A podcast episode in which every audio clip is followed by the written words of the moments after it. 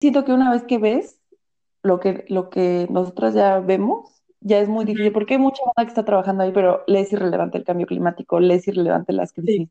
Entonces, pues está muy chido, porque realmente estás en tu ignorancia, y la ignorancia es hermosa, o sea, no lo digo así como... no, es muy cómoda. Es muy cómoda, es padrísima. O sea, yo hay veces, justo en el podcast pasado lo decía, como de que neta hay veces que quisiera regresar y no ver las cosas que ahora veo. Yo también he tenido ese dilema completamente, que es como, güey, no sé si la vida sería más fácil. Total. Y, y, no, o sea, al mismo tiempo no. O sea, porque no creo que desde la ignorancia puedes, puedas vivir plenamente.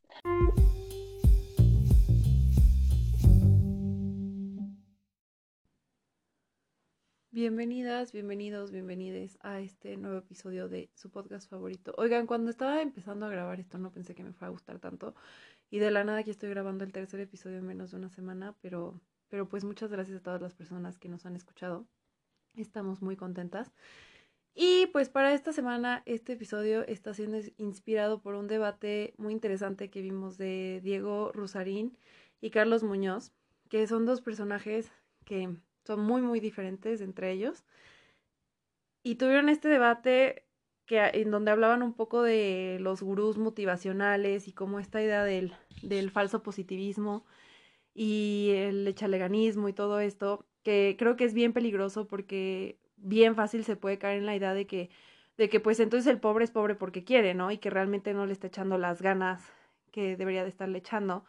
Y pues bueno, el debate realmente dura 45 minutos, creemos que no se tocan puntos centrales tan importantes, porque estos dos hombres están muy ocupados peleándose, eh, teniendo como una lucha de egos, que no permitió que pudiéramos entender mejor eh, la visión, las ideologías de cada uno, ¿no?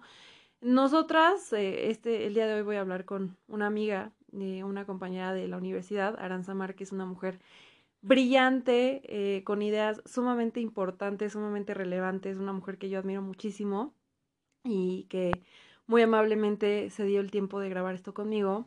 Y este, y las dos comentábamos que estábamos más del lado de Diego, porque pues está medio difícil pensar como Carlos, o sea, que el que habrá la persona que piense como Carlos y es este válido, pero bueno, nosotras dos nos encontramos más del otro lado, entonces realmente no estamos vendiendo este episodio como un debate porque son ideas muy parecidas tanto las de ellas como las de ella como las mías.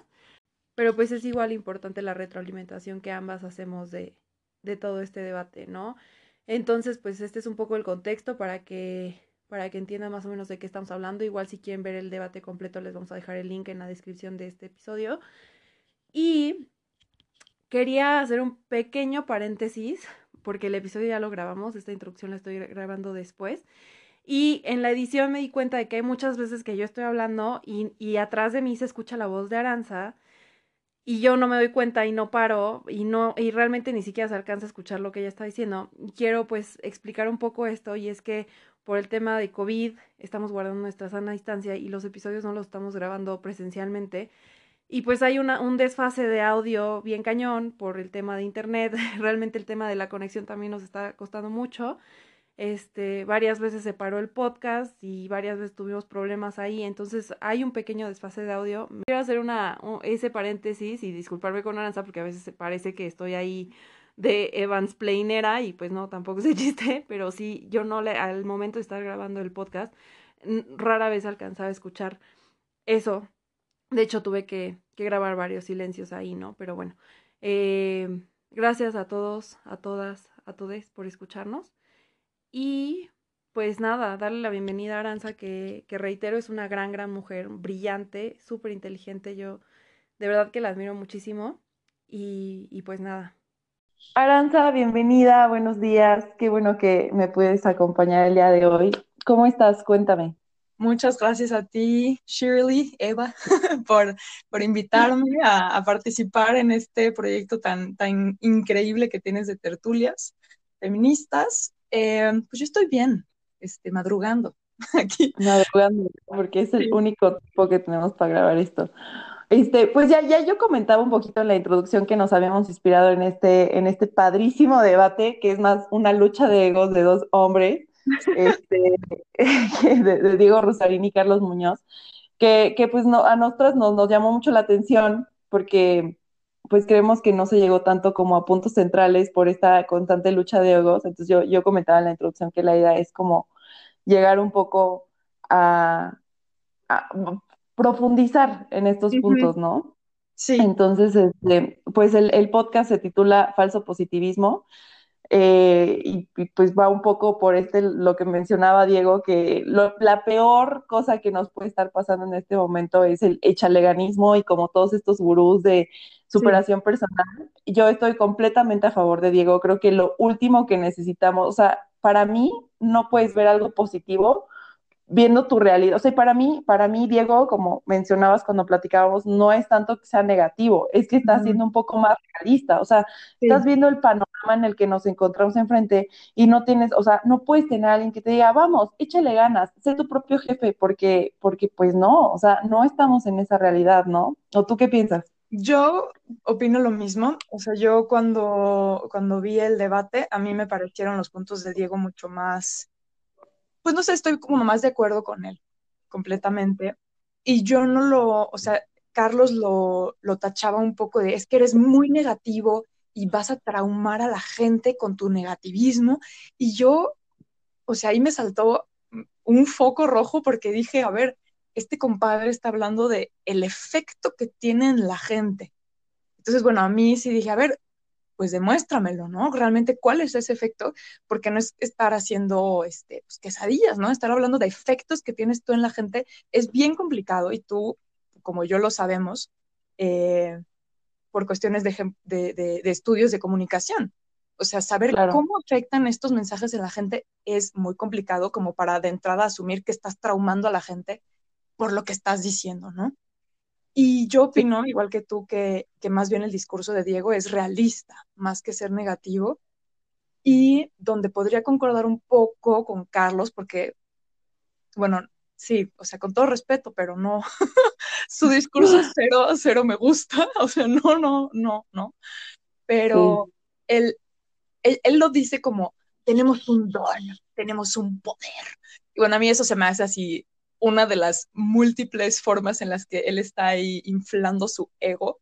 Porque no sí, no, cañón, cañón, cañón, no, me impactó, o sea, ese, lo que decía, ¿no? Que su sueño era que, a su, que el funeral de Carlos fuera el funeral más grande de la historia y que todas las personas que fueran al funeral le dieran un dólar a sus hijos como muestra de por lo que Carlos hizo por no hombre yo dije bajen a este tipo, este tipo y da miedo eh o sea de verdad como viendo en la clase de líderes que puede formar un culto y llevarlo a algo realmente peligroso, o sea, él cumple con todas esas características, de verdad impactante, impactante, como dices, o sea, sí, sí, sí, sí, y, un poco esto que comentas, lo, lo estamos platicando antes de empezar a grabar, que la ignorancia es hermosa, ¿no? Y yo creo que eso es lo que, lo que Carlos está haciendo en su discurso, que es como, o sea, este chaleganismo es como, sí, sí, tú puedes, y es vivir en una eterna ignorancia y es, o sea, lo que él mencionaba, ¿no? Que el sueño último es estar este, tomando champaña en un avión privado, cuando es como de, güey, o sea, sí está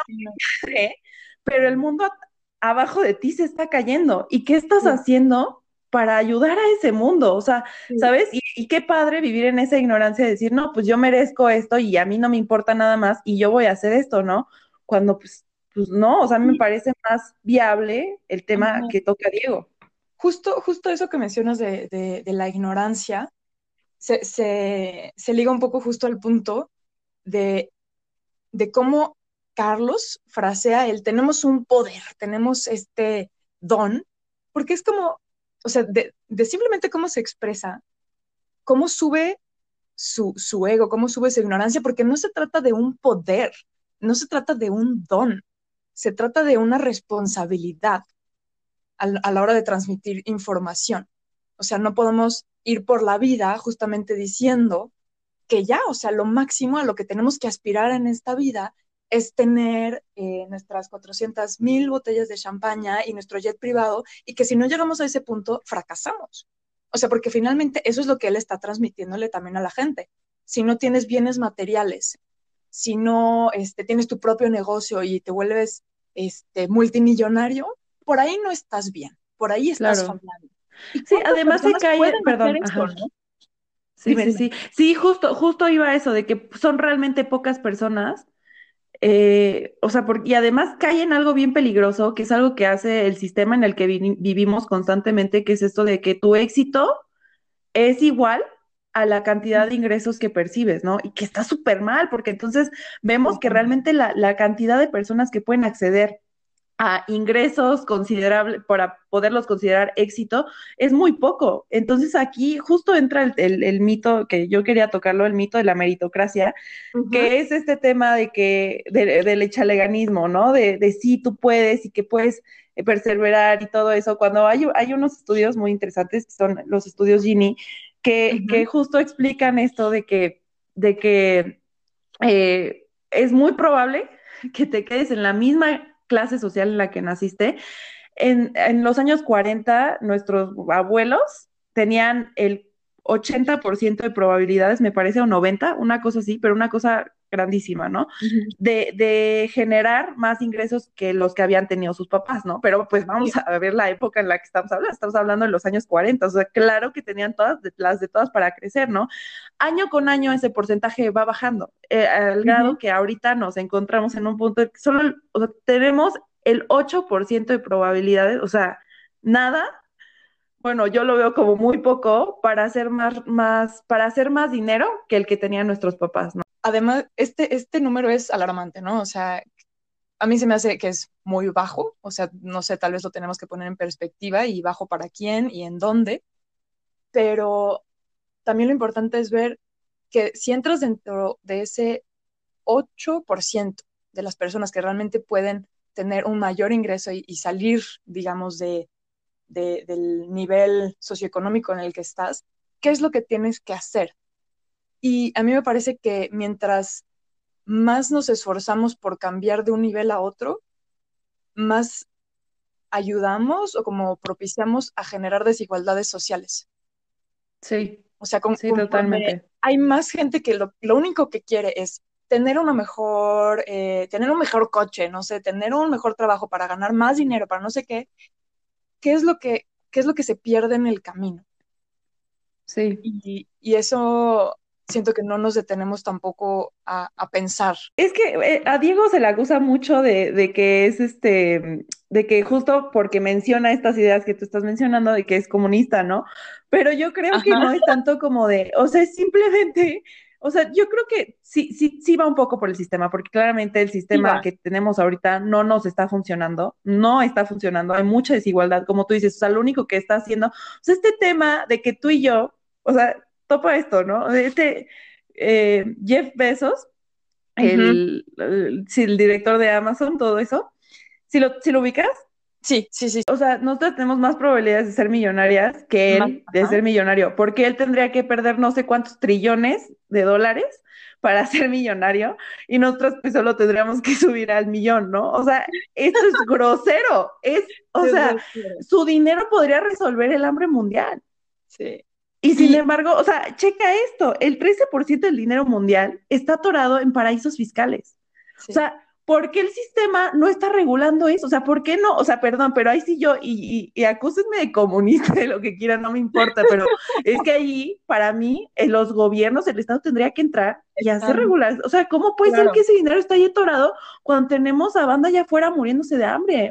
Cuando, cuando el 15% de la población mexicana no tiene agua potable, ¿no? Entonces, Está me cañón. Encanta, me encanta que hayas tocado este punto porque es uno de los que, que, que, yo también quería tocar, un poco relacionado a cómo vamos propiciando consciente o inconscientemente estas desigualdades, como la que mencionas, ¿no? Ahorita es un ejemplo que, que tal vez es hasta difícil de, o sea, de, de, asimilar, ¿no? O sea, sí me explota un poco el cerebro de, de saber esta, esta, este número.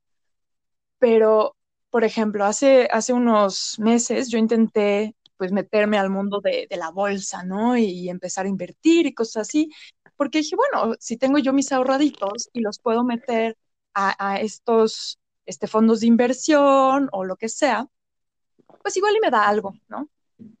Y eh, mi novio, que pues está más metido en esto desde hace mucho tiempo, me empezó a explicar. Y yo decía, pero es que a ver, digamos que yo tengo que meterme ahorita aquí para comprar aquí, pero yo no tengo ese dinero.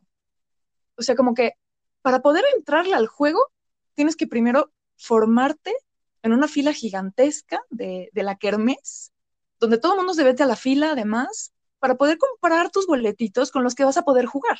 Y esa fila gigantesca en la que estamos formados y que todo el mundo se mete a la fila es pues nuestro sistema laboral, donde pues, los que se meten a la fila son las personas que tienen palancas, eh, este, el, el, concepto que mencionabas al principio del, de la meritocracia, bueno, la falsa meritocracia tal vez. Y entonces es bien difícil porque en realidad es un sistema bonito si lo ves, o sea, por ejemplo, si yo digo, a ver, yo voy a invertirle al negocio de, de Shirley porque está emprendiendo en hidroponía. Y entonces a mí me das dinero, ok, pero ¿quién puede realmente entrarle al juego? Las personas que de entrada ya tienen ese dinero. ¿Y el 1%, ¿no? De, de la población, o sea, el privilegiado. Está sí. porque es esta misma punta de la pirámide que ya tiene esos recursos para poder seguir jugando a ganar más dinero, ¿no? Porque además tú ves que invierten en empresas que no son necesariamente socialmente responsables. Y no porque lo hagan a propósito, sino porque están en un paquete que dices, bueno, este paquete energético y están 50 empresas. De esas 50, 40 eh, contaminan un montón. Y estás apoyando a esas empresas. Sí, sí, sí. Entonces, sí. sí justo ahí viene mucho el, tema de, de que, no, que, Carlos Muñoz insiste que es el echaleganismo, ¿no? Échale ganas a esto y tú generas un cambio y tú tu granito de arena, cuando es como de, vato, el 71% de la contaminación mundial viene de solo 10 empresas. O sea, de nada sirve que yo pida mi coco sin popote porque el 71% de la contaminación mundial viene de 10 empresas, que es lo que justamente estás mencionando, ¿no? Entonces, es que yo yo ahí lo, que veo positivo en este tipo de cambios pequeños es el cambio de conciencia, que es el cambio más, se me hace todavía, dijo, no sé, no, no lo he meditado tan bien como para ver cuál es más difícil de hacer, ¿no? Porque yo veo que los gobiernos se tardan mucho en hacer estos cambios que tú dicen, ellos deberían de hacer las regulaciones y que igual me acusen de comunista, lo que quieran, pero es cierto. Y el segundo cambio, o sea, esto de eh, una parte es del gobierno, sí, totalmente de acuerdo, pero otra parte también es el el cambio de conciencia y de pensamiento de la gente.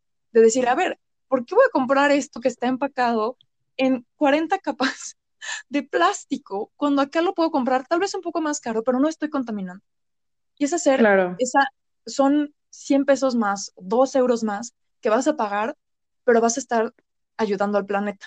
Sí, sí, no, el cambio de conciencia y que justo también lo menciona Diego, ¿no? O sea, que no es tanto como ver todo negativo y sí, todo mal y, y nos vamos a morir, no, o sea, la idea es ser realistas y, a partir de que ya conoces que este sistema que del que estás hablando, que es el sistema capitalista, solo está hecho para el 1% de la población y para las personas que se pueden adaptar a él, pues bueno, ya lo conoces, ya tienes todo, ya, ya viste lo de la contaminación, ya viste las crisis, ya viste todo, bueno, haz algo con ello, ¿no? O sea, yo, yo, por ejemplo, o sea, que, que sé, insisto, sé que que mi impacto personal no ayuda tanto, pero justo, o sea, si somos, si estas 10 empresas son las, las que más contaminan, dejan de, tener consumidores, pues obviamente van a quebrar, ¿no? Y que hemos visto que, que, neta la gente si se arregla, o sea, como lo que pasó justo ahora en, Wall Street, eh, el tema de, de, que muchos gamers empezaron a comprar acciones de empresas que llevan, o sea, ¿sabes? Entonces, de que se puede, se puede. O sea, también pienso que sí, o sea, cambiando, cambiando un poco de, de, dinámica. Y además no creo que el sistema como tal, o sea, yo no creo que el sistema capitalista no sirva,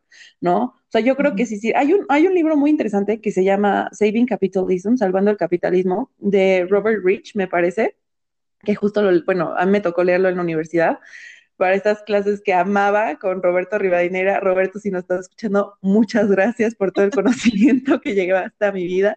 Este, y justo él nos, nos dio a leer este libro que justo habla de esto, de que el sistema sí funciona, lo hemos visto funcionar en, en, en la década de los 50, 60 en Estados Unidos, cuando fue el apogeo, ¿no? Funciona, pero deja de funcionar, o sea, ahorita ya no funciona porque solo ese le toca al 1%, o sea, funcionaría si eso le tocara pues a a la gran mayoría, ¿no? Y Entonces, ahí me encanta que hayas tocado este punto porque, bueno, creo que lo quiero desarrollar un poco más adelante, que es el tema un poco de la corrupción. O sea, cuando tienes un sistema, ya sea comunista, capitalista, socialista, corrupto, por supuesto que no va a funcionar. Pero antes, de, antes de, pasar a esto, me gustaría retomar lo que comentaste de, de, Diego, de qué es lo que él dice, ¿no? Y yo estoy totalmente, justo, estoy totalmente de acuerdo con él, pero donde veo, o sea, digamos, la, la falla un poco tal vez en su discurso, es, es, es, el ego, a final de cuentas, porque subirte a tu ego y decir que, que él cree que las personas son tontas, Sí, pues sí, sí, sí. sí, ahí, ahí, ahí se le cayó todo el discurso, ¿eh? Sí, totalmente de acuerdo. Yo evito, porque yo pues, uso ese adjetivo también, ¿no? En mi vida diaria y últimamente, o sea, justo lo evito cuando, y sobre todo se lo, lo comento mucho con, con mi hermana, es, no puedes decir que alguien es tonto. O sea, a ver, de que puedes, puedes, no tienes la boca y lo puedes decir, pero no puedes partir de ese punto.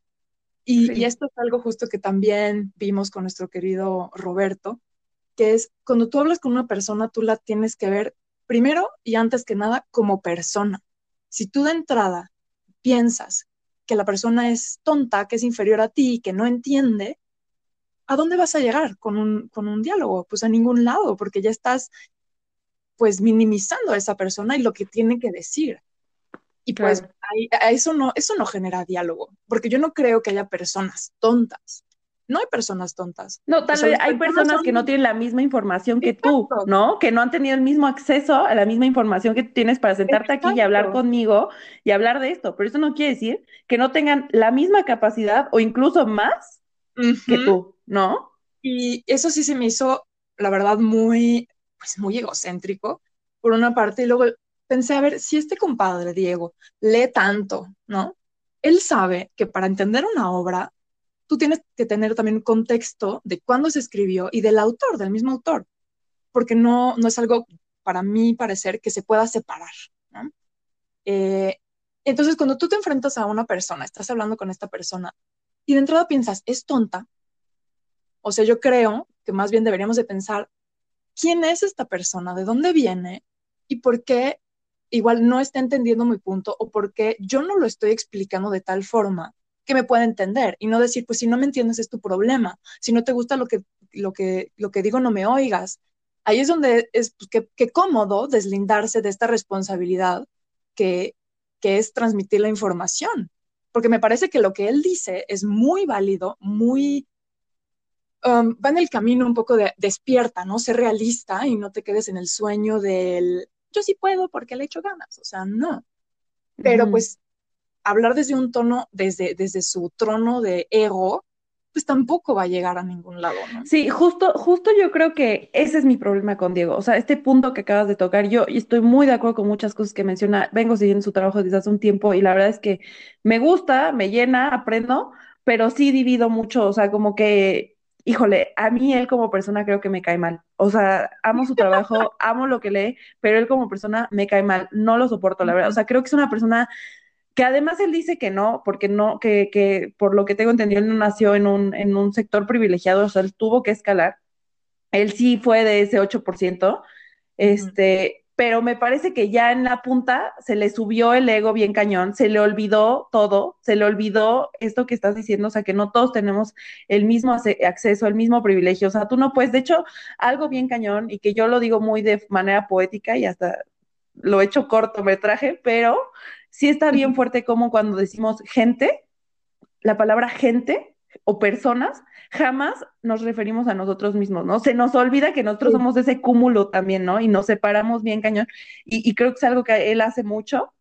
Sí. Y pues tampoco me late, o sea, totalmente de acuerdo contigo en esta parte, o sea, y yo creo que el debate, lo que sea, que para poner un poco en contexto a las personas que nos están escuchando, es un debate larguísimo, que si lo quieren ver, ahí les vamos a dejar el link, pero en, en resumen, hablan un poco de lo que Aranza y yo estamos hablando ahorita, y se empiezan a aprender los dos hombres, entonces se empiezan, empiezan a agarrar argumentos que ya no son argumentos, ¿no? Hasta Diego le dice, ¿cuál es tu filósofo favorito, no? Entonces que a mí me dio risa y dije, vato, ¿cómo puedes hacer eso, no? O sea, esa es pelea de, niños, de, de, primaria, de secundaria, decir, ah, ¿sabes mucho del tema? A ver, dime cuál es tu, o sea, ¿sabes?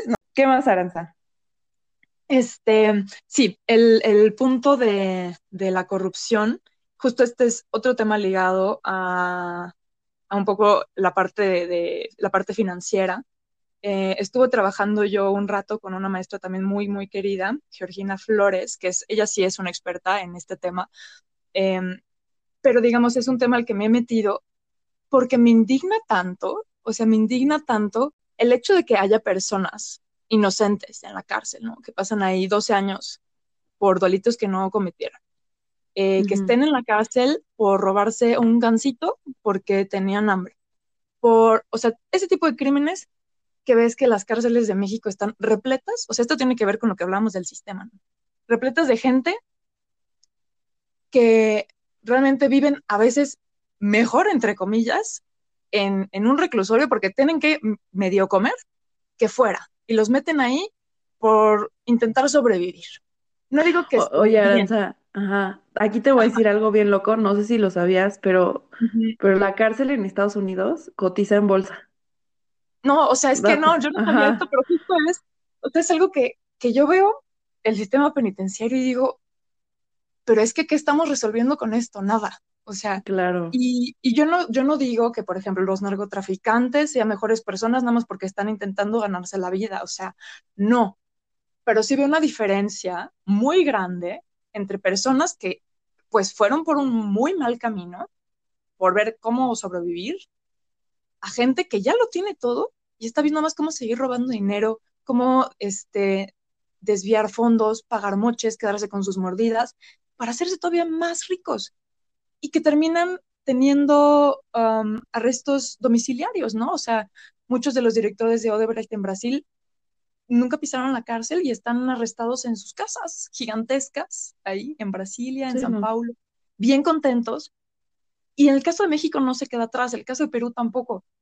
Y entonces es cuando ves, ¿por qué no, por qué no regresan ese dinero? O sea, ese dinero se lo quitaron también ya sea a la misma empresa, a la gente, los impuestos, o sea, todo eso. Y eso es lo que está mal con el sistema capitalista. El, el, el hambre de poder, el ego de la gente, que lo ponen por encima de todo lo demás por encima de todo lo demás.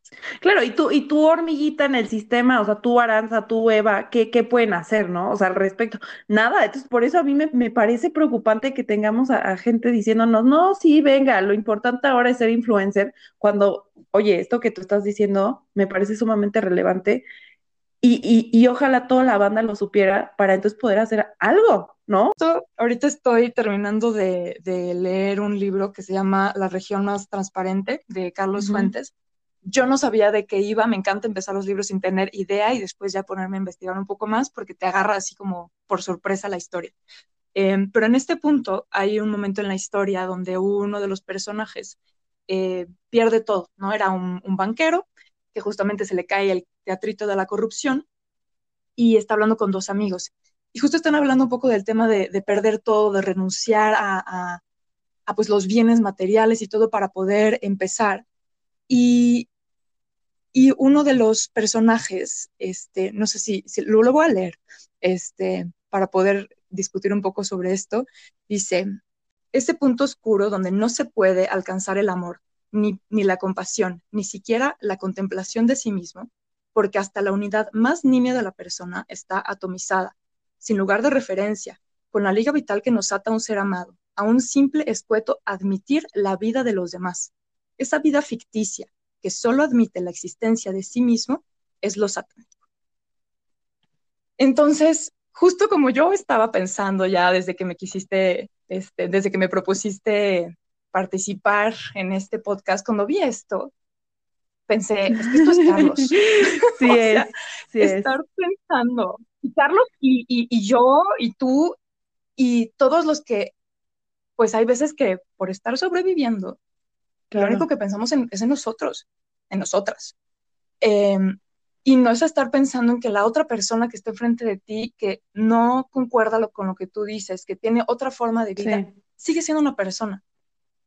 Y, hay que ver a las personas como tal y no como seres inferiores, ¿no? sí, totalmente de acuerdo. O sea, justo, justo yo pienso que, que hemos caído en este problema de, de, creer que la empatía de las personas va a resolver todo y claramente la empatía no ha resuelto nada y no podemos, o sea, realmente yo pienso que el Estado se tiene que meter y, y, hacer regulaciones respecto a esto. O sea, no podemos seguir viviendo en estas realidades ficticias, como lo menciona el texto que acabas de leer, porque son eso, son realidades meramente ficticias. O sea, yo, yo veo a los influencers, no tengo Instagram justo por eso. O sea, la verdad, al principio, cuando yo dije no quiero tener Instagram, era más un tema de ansiedad. Ahorita lo intenté tener, no sé si viste que, que lo abrí hace como, no sé, hace un tiempo, duré, ajá, duré tres días y dije, bye, bye, esto no es para mí. Yo no soporto estar viendo a alguien en sus historias como de,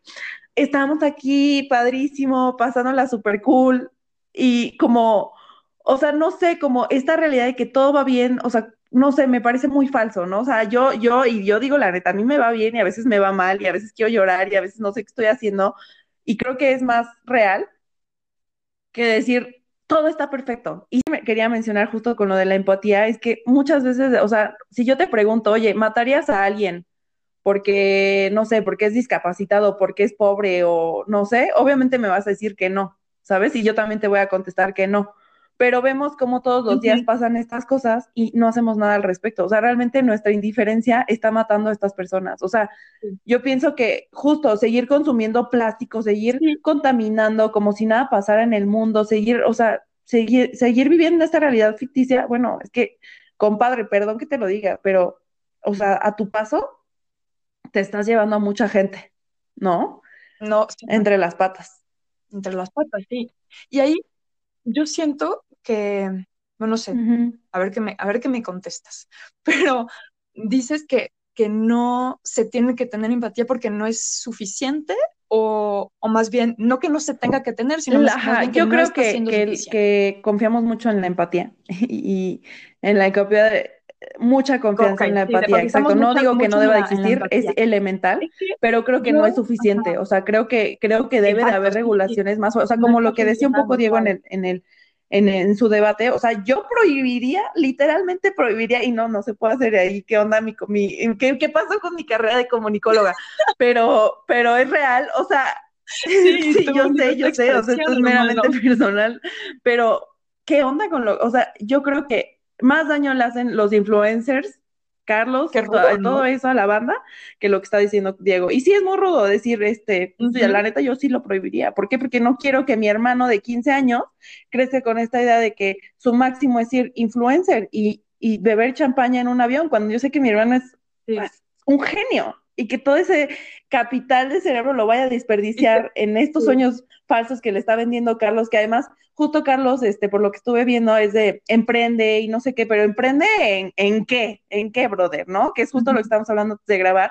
O sea, y tú lo mencionabas cuando te propuse grabar este podcast de, oye, realmente, o sea, qué padre la gente que está emprendiendo, pero realmente necesitamos otro par de tenis, realmente necesitamos más trajes de baño, realmente necesitamos más, o sea, yo estaba viendo, no sé si tú estás en este grupo de niñas SOS, este, ya estamos aquí ventaneando. Bueno, es un grupo de mujeres, no. Eh, de chavas, la verdad, este, muy privilegiadas, que, que, venden ahí sus cositas o buscan cosas. Y yo veo como, es como, chavas, alguien que haga este arreglo de globos, ¿no? Y yo muriéndome, o sea, y queriéndome salir del grupo porque digo, puta, ¿para qué, hermana, para qué? O sea, para, en serio. Luego ayer vi otra que era como, alguien que haga estos drinks y eran como mojitos en bolsas de plástico tipo, o sea, como si fueran este, estas bolsitas de suero de hospitales, pero, o sea, el plástico, ¿no? Y yo, ¿para qué, morra? Es que de verdad, ¿para qué? O sea, se, ven lindísimas, pero ¿para qué? Entonces, este, o sea, está padre. Y, hay muchas morras que pues, salen diciendo, no, pues yo tengo este emprendimiento y yo estoy haciendo esto, y que de verdad no soy quien, y jamás me he puesto a ponerles como, ojo, tu emprendimiento está de la chingada, jamás. O sea, pero, pero e, es, real lo que, lo que realmente necesitamos un par de tenis más, un par de, bolsitas de mojitos más. Y es que más que lo necesitemos o no, porque habrá alguien que diga, es que me muero de ganas por un mojito en una bolsa, o sea, más que, más que esto, es, o sea, lo que a mí me parece todavía más triste es ver el capital humano, o sea, la creatividad que hay en los seres humanos invertida en eso, o sea, porque yo creo quedamos para más, o sea, quedamos para, para vender mojitos en, un arreglo. Deberían o sea, se debería de considerar entonces como un costo extra, porque sí cuesta más. porque hubo gente que se rompió la cabeza, le metió dinero, tiempo, intelecto en crear esas cosas. Entonces, imagino que sí te va a salir más caro, pero entonces son esas cosas a las que vamos a tener es que... es eso, o sea, sí va a salir más caro ahorita, pero, exacto. Pero, exacto. A la larga tendría que costar lo mismo que cuesta un plato de unicel. ¿Estás de acuerdo? Porque sí, exacto, el tema está en el consumo. Sí, y yo, y, yo tengo un ejemplo que también, o sea, me voló los sesos de un em, peluquero en Francia que dijo, es que a ver, yo corto todos los días, bueno, antes de la, de la pandemia, un chingo de, de pelo, ¿no? O sea, y voy, lo tiro y esto debería de servir para algo. Bueno, este compadre se dio cuenta que el pelo era, al parecer, el único material que podía absorber, que absorbe como la grasa, o sea, como el óleo, no sé cómo decirlo, pero sí como la grasita. Entonces, para hacerte el cuento más corto, hizo un invento a base de pelo, con corcho, no sé qué, para hacer filtros que limpian el agua de, todo como el aceite que sale de los motores que están ahí en los laguitos y en los ríos y se puede usar para los mares. Y ya es una iniciativa eh, pues a nivel nacional que tienen los peluqueros, que tienen como contenedores especiales para que tiren ahí el pelo. Entonces se hacen estos filtros y yo... Qué increíble. o sea, es que, qué increíble. Es a lo que lleva la creatividad en vez de estarte yendo por lo fácil, de estar vendiendo bueno, ya nos agarramos a los pobres mojitos en plástico como... Ah, sí, no. Pero sí, o sea, pero sí, o sea, al final de cuentas, se puede más, gente, se puede más. Y, el punto es que, se tienen que dar el tiempo y a veces no nos queremos dar el tiempo por estar tan embobados también en los, en los celulares. Y ahorita quería, no podía dejar pasar este ejemplo de los influencers porque yo no tengo hermanos menores, pero pues yo cuido a, bueno, le doy clases a una niña más pequeña y yo sí digo, es que pegada todo el tiempo al iPad, al celular, o sea, más que nosotras. O sea, no, no puede ser. Sí, a mí me impacta, o sea, cuando yo hablo con mi hermano, es como, oye, tú pasa a Yayo Gutiérrez, a Rayito, y así, es como de, Ajá, y que además me, me, pongo a hablar con él de otras cosas y luego luego se le prende el foco y, y, empieza, o sea, hasta el otro día le presté un libro de Platón, ¿no? Y que él está, o sea, está súper interesado y leyendo a Platón y yo dije, es que es cosa de tener, o sea, de que, ajá, de que le den otra información de la que está recibiendo todos los días. Y oye, si fuera, si existiera, hay una influencer que no sé si la ubicas, que me cae re bien, que se llama Ter, es una arquitecta española este, que habla de cosas que no, le interesan a nadie, o sea, como que cosas sin sentido, o sea, habla por los emojis, y de ahí se fue a una arquitectura del Palacio de Versalles, una cosa impresionante, ¿no? Y yo cada vez que la escucho, son 15 minutos de sus videos y, yo salgo y digo, aprendí tanto, o sea, fue como haber tenido una clase de historia del arte, ¿sabes? Que, y que lo hace de manera chistosa, que es influencer, pero obviamente tiene muchísimos menos followers que otros compadres que, sí. Claro. O sea, es que es, es de influencers a influencers. Y, y, hay un caso que vi también en un, en un programa que se, hace, se me hace muy bueno de Alemania. Eh, tienen, hace cuenta que es como, como sátira, muy bueno, la verdad es que tiene muy, muy buena producción, eh, que se llama CDF, Neo Magazine Royal, ¿no? Y expusieron ahí a unos influencers alemanes que de repente se fueron a vivir a Dubái, pagados por el gobierno y pues los investigan y lo que ellos hacen, además, o sea, tienen que hablar, el contrato que ellos tienen es que solo pueden decir cosas positivas de Dubái, que está pues en los Emiratos Árabes Unidos, que es un país musulmán. Lo del machismo está a tope. Que, bueno, musulmán árabe, o sea, musulmán árabe, vaya, que son súper machistas y así, y ellos están obligados a decir puras cosas buenas. Entonces tú ves a esta gente que te da una, una imagen, o sea que básicamente le están haciendo promoción a Dubai para que vayas, consumas, estés ahí y les dejes todo tu dinero, cuando realmente lo que estás haciendo es apoyar a un país eh, autoritario, machista, que no respeta los derechos humanos. O sea, no digo que en todas las esferas, pero que sí tiene muchos problemas de derechos humanos. Eh, ¿Y dónde está la responsabilidad ética, la empatía de estas personas que les es mucho más importante que les pongan un departamento, que los invitan a los mejores restaurantes. O sea, ¿dónde está? ¿Dónde están sus valores? A mí eso también es otro ejemplo que también digo, que, o sea, ¿por qué, ¿por qué esto valdría más la pena? y digo, y a mí me frustra porque pues, pues yo estoy desde otra posición donde puedo verlo y me indigna. Y claramente ellos están en una posición de, donde están muy cómodos y que no les importa ser títeres de un gobierno.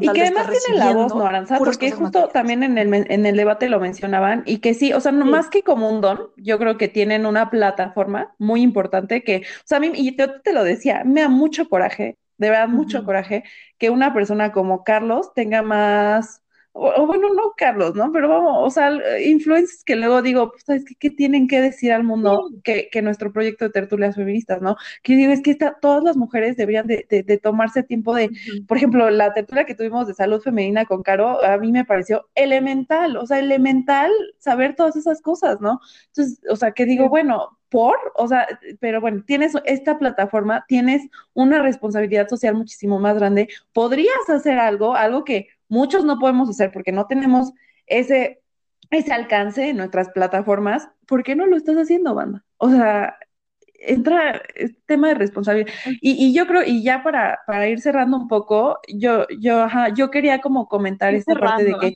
siento que la palabra de construcción y la palabra privilegio son palabras bien gastadas y que están tan gastadas que ya no les hacemos caso y que ya es como, ah, sí, sí, privilegio, privilegio, y ya está. Pero lo voy a seguir mencionando hasta que lo tenga que seguir mencionando. Yo creo que no y lo vamos a seguir diciendo porque realmente el problema radica ahí. O sea, es como de que no has checado suficientemente bien tu, tu privilegio, no, no has checado dónde estás, no has topado que eres muy afortunado de estar en donde estás. O sea, el simple, si tú nos estás escuchando, si tú persona nos estás escuchando, ya tienes un privilegio, ¿no? O sea, empezando desde ahí. Eh, ¿Por qué? Porque tienes un celular que te permite y acceso a Internet que te permite tener esto, ¿no? Entonces, ¿y qué estás haciendo para no llevarte a la gente que está atrás de ti? ¿Y qué estás haciendo para mejorar el camino de la gente que no nació en el mismo lugar que tú naciste? ¿No? Yo creo que eso es bien importante y creo que no es tanto de empatía, porque no puedes tener empatía con algo que no conoces. Eh, para mí es más importante que conozcas, que salgas de tu burbuja. Para mí, muchos ya lo saben, los que no lo platico, o sea, irme a Oaxaca a hacer mi, retiro espiritual a una playa en medio de la nada y convivir con, comunidades oaxaqueñas, para mí, según yo, yo ya conocía mi, mi burbuja y privilegio, según yo, yo ya sabía todo. No, o sea, es que, y lo mencionaba en el podcast pasado, la deconstrucción es continua, o sea, para mí ese ejercicio fue extremadamente fuerte, en donde yo sabía que existía la pobreza, pero nunca la había visto así. Y, y, yo creo que hacer ese tipo de ejercicios, o sea, no le estoy diciendo, ay, banda, váyanse todos a Oaxaca a hacer un retiro espiritual en una playa. No. sí, no, no. Como Ricardo O sea, no le estoy diciendo que hagan eso. Pero sí, sí es bien importante como em, darse cuenta de que no lo sabemos todo, de que allá afuera hay situaciones muy complejas y que no, y que tenemos esa responsabilidad de estar haciendo un cambio diferente porque tenemos las herramientas para hacerlo, ¿no? Y, y que no echa, no, no, no, no, no basta con decir, oye, échale ganas, oye, este, como esto de vibrando alto, yo, yo me río mucho de eso porque mucha banda a mí me molesta de que hippie, que vibrando alto y la chingada, y sí, siempre, o sea, digo, sí, sí, estoy vibrando alto, pero, o sea, es, sarcasmo, ¿no? Viene de un lugar de sarcasmo de, no, o sea, a ver, banda, no, no, o sea, sí sé positivo y todo, pero, pero pues, oye, esto es como decirle a una persona que tiene depresión como, venga, tú puedes, échale ganas, no, oye, exacto, no, no va por ahí, o sea, como, exacto, exacto, barba de regir, o sea, no, no, no, no, no, yo, yo, pues es mi, mi, mi cierre, yo no sé tú qué más quieras comentar, sí. Aranza. Pues, yo solo, yo solo dos puntos, ¿no? Que, que creo que, que podrían resumir un poco nuestra idea de, un poco del, del mundo de los negocios y así, o sea, a ver, no somos aquí, este, Carlos, eh, ¿cómo se dice? Carlos, Carlos Slim, perdón, iba a decir Carlos Salinas, Carlos Slim, pero, o sea, nosotros no es que estemos en contra del capitalismo, ¿no? O sea, al contrario, tú estás emprendiendo y quieres hacer dinero, o sea, a ver, todos queremos dinero, lo necesitamos, sí es eh, este, indispensable, ¿no? En esta vida para sobrevivir pero a ver, no tiene que ser, o sea, no es el fin último no es ese. Y, pensar que lo es y, tener tanta gente en, redes sociales, eh, estos gurús motivacionales y así que te digan que, llegue más abundancia, que llegue más dinero y dinero y dinero. O sea, sí, pero no. Digamos, tenemos que darnos cuenta del sistema en el que estamos viviendo y qué es lo que queremos hacer, pues con, ese, con esa voz que tenemos, si es que tenemos una plataforma eh, para, hacernos escuchar, y con el poder que tenemos económicamente, o sea, el, poder del privilegio económico, y decir que queremos seguir produciendo. Queremos hacer algo que ayude al planeta o queremos seguir produciendo lo mismo y seguir contaminando. O sea, ponernos un poco a reflexionar eso eh, y a salir de, la comunidad. Ese es como mi, mi otro punto, que, yo creo que es difícil salir de ese punto de comodidad, porque ¿por qué lo harías? ¿No? Esto me lo comentó mi psicóloga. Eh, ¿Por qué esperarías que alguien se pare de ese sillón de la comodidad? Si está cómodo ahí, está cómoda ahí, ¿no? Y, y yo creo que a través de nuestras acciones, a través de los, de los nuevos mercados que, empiecen a surgir, espero, um, próximamente, puede haber, podemos como simbrar un poco ese, ese, ese círculo de comodidad, donde ves que, a, tu, a tu bolsita de mojito igual ya nadie la pela. Entonces ya no estás tan cómoda ganando dinero con tu, con tu mojito en un vasito de plástico, porque ya no es tan popular, porque ya a la gente no le gusta el plástico. Entonces, yo creo que vamos bien. y, nada, me agrada mucho que hayamos tenido una gran conversación. Sí, qué importante, ¿eh? porque justo, o sea, se tocaron puntos centrales que, ¿cómo hizo falta en el otro debate por esta... Ay, no, qué horror. Pero, pero justo mencionando un poco lo que, lo que estabas diciendo de, del dinero, yo, yo solo quería agregar que pienso que de verdad el dinero, y se nos ha olvidado, bien cañón, que el dinero es el, el medio y no el fin. ¿no? Es el medio y, también yo creo plantearnos sueños más realistas, ¿no? O sea, ¿por qué quieres estar en un jet privado bebiendo champaña cuando para mí, o sea, para mí, Eva, no te estoy diciendo que compartas la misma visión de éxito, pero para mí, o sea, mi idea de emprender es que me dé para estar sentada enfrente de la playa el resto de mi vida, o sea, y morir enfrente de la playa, envejecer, ahí, ese es mi, o sea, no, fin, ¿no? Habrá quienes es la familia, habrá quienes otra cosa, ¿no? Pero, pero yo creo que plantearnos sueños más realistas y un poco más responsables, socialmente hablando, eh, creo que es muy importante, ¿no? Y recordar, tener muy presente que el, el dinero no es el fin, es el medio. ¿No? Entonces, este, muchas gracias a, ti, Aranza, por esta increíble plática, la he pasado muy bien, siempre platicar contigo es muy enriquecedor. Muchísimas ah, gracias por tomarte el tiempo de hacerlo. Y pues ojalá se pueda repetir, ¿no?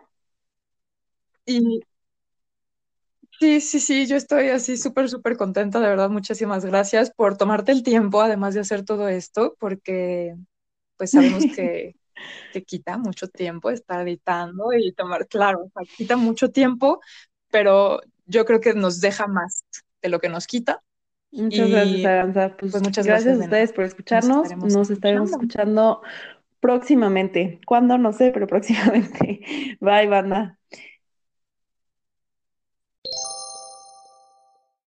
Y un punto importante, yo creo que también es el tema de, la paciencia y la inmediatez. Hoy en día queremos tener todo tan rápido que nos damos muy poco tiempo para realmente asimilar nuestras decisiones, nuestras acciones.